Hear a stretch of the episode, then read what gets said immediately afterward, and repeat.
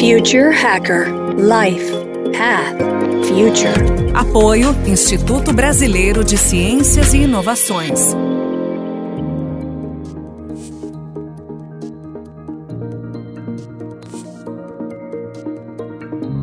Olá pessoal, bem-vindos de volta ao segundo bloco do papo com a Juliana Rios. Ô Ju, vamos agora falar um pouco de futuro. No primeiro bloco a gente falou bastante sobre os desafios da companhia aérea, para sustentabilidade, etc. E agora a gente vai caminhar um pouquinho para o futuro. Num, num, futuro não tão distante, né, a gente já viu que existiu uma parceria né, entre Uber e Embraer para a criação do eVTOL, né, que é aquele conhecido como carro voador.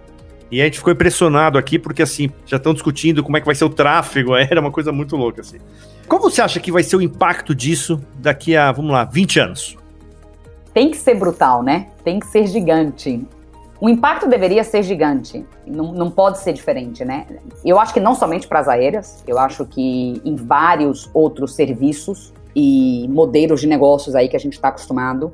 Eu imagino que o carro voador, muito provavelmente, quando ele efetivamente esteja operando de maneira mais massiva, ele provavelmente vai ser autônomo, certo? Então você imagina a quantidade de outras coisas que você pode habilitar de você ter a possibilidade de impacto que você vai ter em outros negócios que não somente é, no mundo de transporte.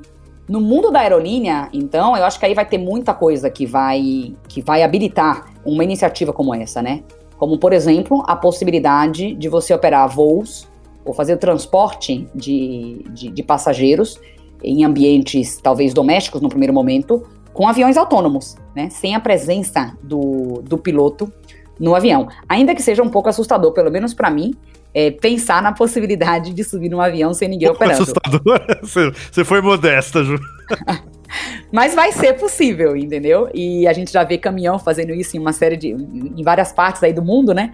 E, tal. E a outra coisa que eu acho que vai mudar com tudo isso as oportunidades que isso vai abrir para gerações que talvez hoje em dia ainda nem tenham ideia de como vai ser a vida delas no futuro, né? Você sabe que há pouco tempo eu estava com meu filho Bernardo, que tem 10 anos, e meu marido, a gente assistiu toda a transmissão do lançamento do SpaceX. Foi fenomenal, não sei se você viu, André, mas eu fiquei assim absolutamente encantada de acompanhar e seguir tudo aquilo com ele. Teve um determinado momento que eu comecei a chorar e ele ficou impressionado, ele me questionou, o momento que você está chorando. Mas na hora me deu uma emoção porque eu pensei, falei, falei para ele, eu falei, filho, você um dia, cara, vai poder viajar de férias para a Lua ou para qualquer outro planeta. Assim como a gente hoje pega um avião e vai para Bogotá. Que a gente pega um avião e vai para o Rio de Janeiro. Cara, você vai poder viver isso. Aí ele falou, mamãe, você também. Eu falei, ó, oh, filho, eu acho que eu não vou, mas você com certeza vai. Então, eu acho que tudo isso que tá vindo aí vai ser fenomenal e vai trazer pra gente cada vez mais. A sua pergunta sobre como vai ser as coisas daqui a 20 anos, eu acho impossível de responder. Quando eu me pago pensando, André, se há 20 anos atrás a gente seria capaz de imaginar tanta coisa que a gente vê e tá vivendo hoje, eu não sei se a gente seria. O que eu acho é que a gente certamente vai ser um mundo muito diferente de hoje, né? A gente certamente não imaginaria que hoje em dia, por exemplo, as empresas mais valiosas do mundo nem existiam há 20 anos atrás, né?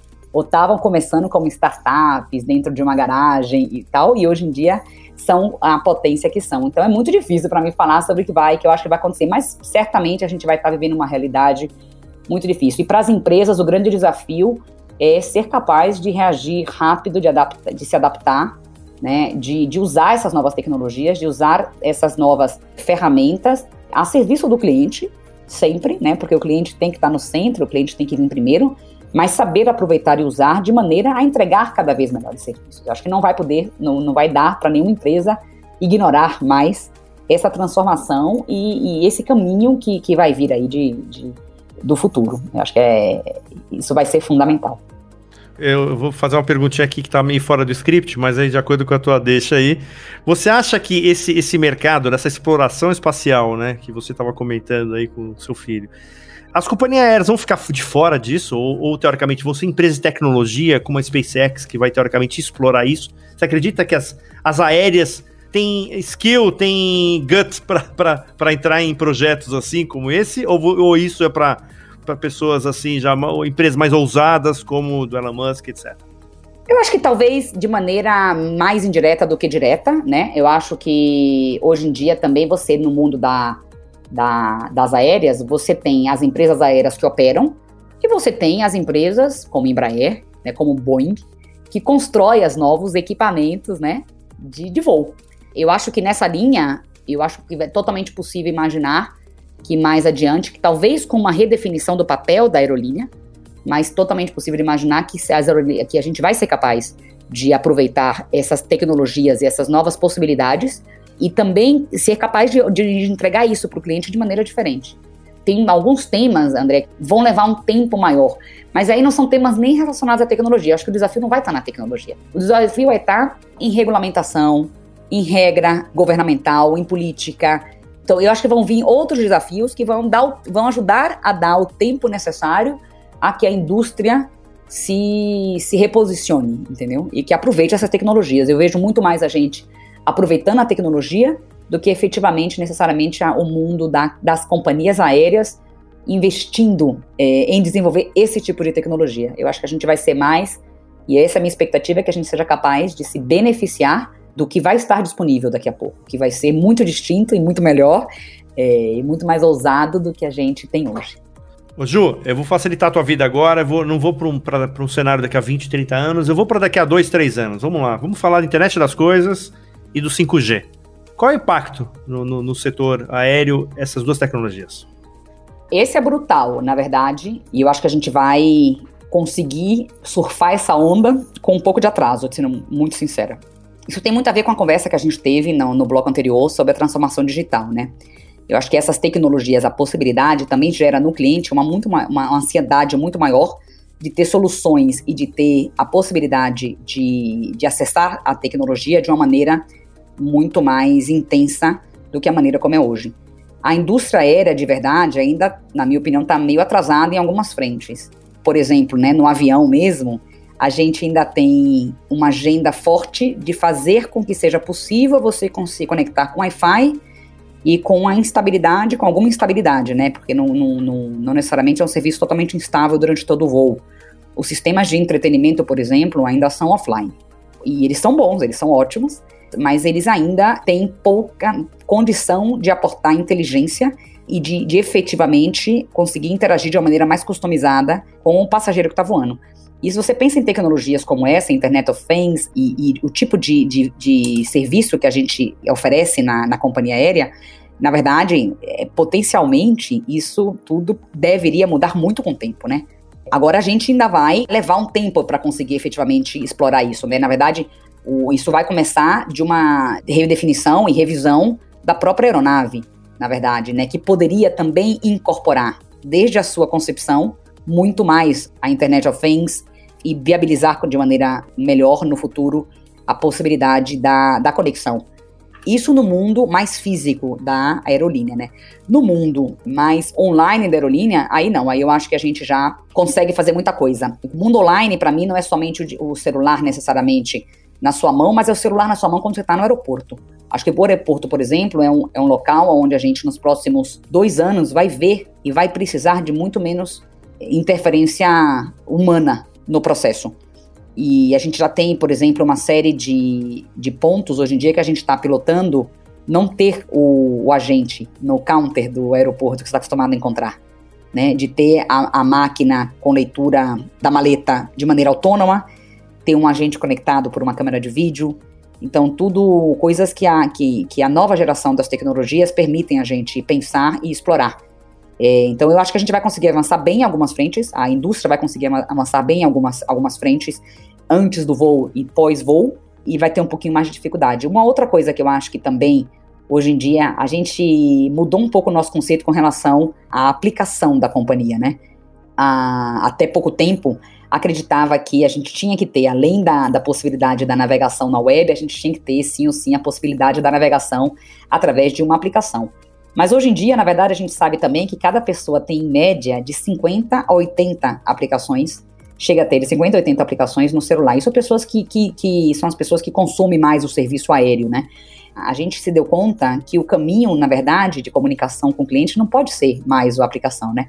Tem que ser o celular em si, tem que ser o WhatsApp, se você preferir falar por WhatsApp, e não somente de se comunicar, mas também que você possa transacionar por aí. Tem que ser outras plataformas quaisquer de, de rede social ou, ou, de preferência, como a gente tem em outros mercados, algumas outras, que permita que você interactue. Então, ou seja, são coisas que eu acho que nos próximos dois, três anos, que é mais fácil da gente falar, ah, vão vir de mudança, de transformação no setor aéreo, eh, se beneficiando, sim, dessas novas tecnologias e da realidade do cliente estar cada vez mais conectado, certo? O tempo todo e, e querendo resolver também o seu, sua experiência de maneira cada vez mais autônoma. Perfeito, Ju. Vamos lá, agora a última questão. Eu queria tirar o seu crachá. e que eu quero você como executiva, como, como cidadã, etc. Né? Eu queria que você falasse um pouco dessa experiência né, que você teve em grandes corporações, né? Quer dizer, imagina a batalha né, de você é, ocupar uma posição, né? Quer dizer, não foi uma posição fora do país, já foi umas duas, três vezes fora do país. É, inclusive uma área que é predominantemente masculina, né? A área de tecnologia, de TI, etc. Eu queria que você contasse um pouco essa, experi essa experiência, né? E se você acredita que as grandes empresas estejam mais abertas, né? Essa diversidade, né? De idade, de sexo, de gênero, whatever. O que, que você conta como experiência que você passou para os nossos ouvintes aí? Eu partir por dizer para você que, na verdade, é possível para a mulher se posicionar no, no que ela acredita que ela pode ser boa em fazer. Não quer dizer que é fácil, né? Isso, eu não fui de tecnologia minha vida toda. Eu parti por áreas muito mais de negócio, no sentido de muito mais de, de, de, de estratégia, de cliente. Fui por um período curto também do mundo de finanças. E, na verdade, o mundo corporativo, à medida que você vai crescendo, ele é predominantemente masculino, né? A tecnologia um pouco mais, porque eu acho que está em todas as, as camadas, você vê uma participação feminina muito menor, mas é, efetivamente o mundo corporativo, ele não é fácil. Agora, é, eu também aprendi, André, que não é necessariamente, não tem um culpado em relação a isso. E a gente convive com pessoas que vêm de bases culturais, de valores né, diferentes não melhores, não piores, mas diversas. E essa, para mim, hoje em dia, é a grande diversidade. Eu já não acredito mais que a diversidade ela esteja no gênero, ou no sexo, ou na idade. Eu acho que a diversidade é a gente saber trabalhar entre os seres humanos uns com os outros, entendeu? Entendendo que é certo para mim não é certo para o outro, o que é, é bonito para mim não é bonito para o outro, e a gente saber respeitar, entender e efetivamente botar uma lente, né, onde a gente não, não rotule, onde a gente não limite a nossa interação, ou não limite um outro, é, uma outra pessoa, por conta desses estereotipos, né, que, que, que, a gente viveu, que são tantos hoje em dia, né, na verdade, por isso que para mim já não é, eu já não, nem gosto mais de falar da diversidade como determinados labels, eu acho que na verdade a gente tem que aprender a, a respeitar que cada um pode, de maneira diferente, trazer contribuições distintas, e essas contribuições, elas têm que ser ouvidas, têm que ser uh, exploradas, elas têm que ser incentivadas. Eu, eu tenho, desde sempre, eu para mim, algumas coisas, me, eu acho que fizeram muita diferença na minha vida profissional. É, uma delas, não só profissional, na verdade, pessoal também, é, uma delas é acreditar que eu posso fazer tudo que eu, que eu tenho vontade de fazer. Então, se eu quero alguma coisa na minha vida, eu posso fazer aquilo, eu posso ser aquilo. Eu não, eu não tenho, um, de base, eu tenho muito forte esse tipo de conceito, que foi herança dos meus pais, muito, é, de que eu não deveria permitir que nada me limitasse. Então, para mim, isso é, é, uma, é, um jeito meu de pensar. Então, para mim, eu ter o desafio, né, de, de me tornar boa em temas novos, ou de, de estudar questões que eu não domino tanto, para me fortalecer, faz parte da minha, da, minha, da minha maneira de ser. Eu acho que isso sempre me ajudou muito. Eu tive sempre vontade de viver muitas experiências diferentes, então, como você mesmo comentou, né? Demorei, na verdade, não é que eu comecei, eu, eu não, não fiz escolas, é, grandes universidades, nem grandes escolas, na verdade. E, então, eu, eu comecei bem do início da minha carreira, na minha carreira profissional, trabalhando desde cargo, partindo por cargos bem de entrada mesmo, bem de base. Mas eu tinha tanta paixão por trabalhar, tanta paixão por fazer, na verdade, eu desde daquela época, desde muito tempo, eu nunca pensei na questão mulher ou homem. Para mim isso nunca foi um tema.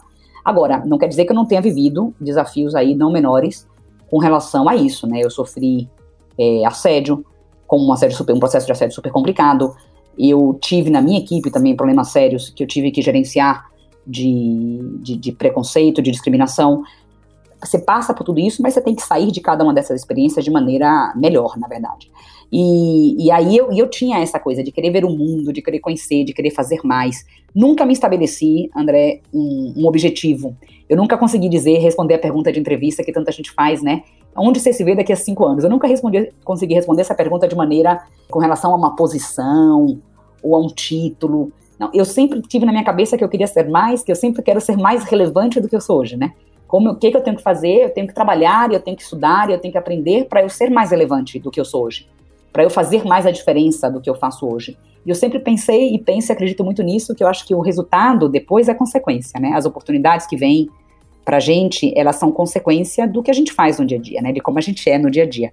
E eu tinha, por exemplo, tinha super ambição de falar, poxa, eu quero viver o mundo fora do Brasil, eu quero sair. Eu no começo queria estudar, e aí, o meu marido, que na época era meu namorado, que queria já casar comigo, já queria, já me, me, me pedido casamento, mas eu dizia para ele: não, eu não posso casar ainda, porque eu preciso viver fora. E ele não ia poder ir comigo, tal, porque tinha negócio dele próprio, mas ele sempre foi super compreensível e super parceiro em tudo isso.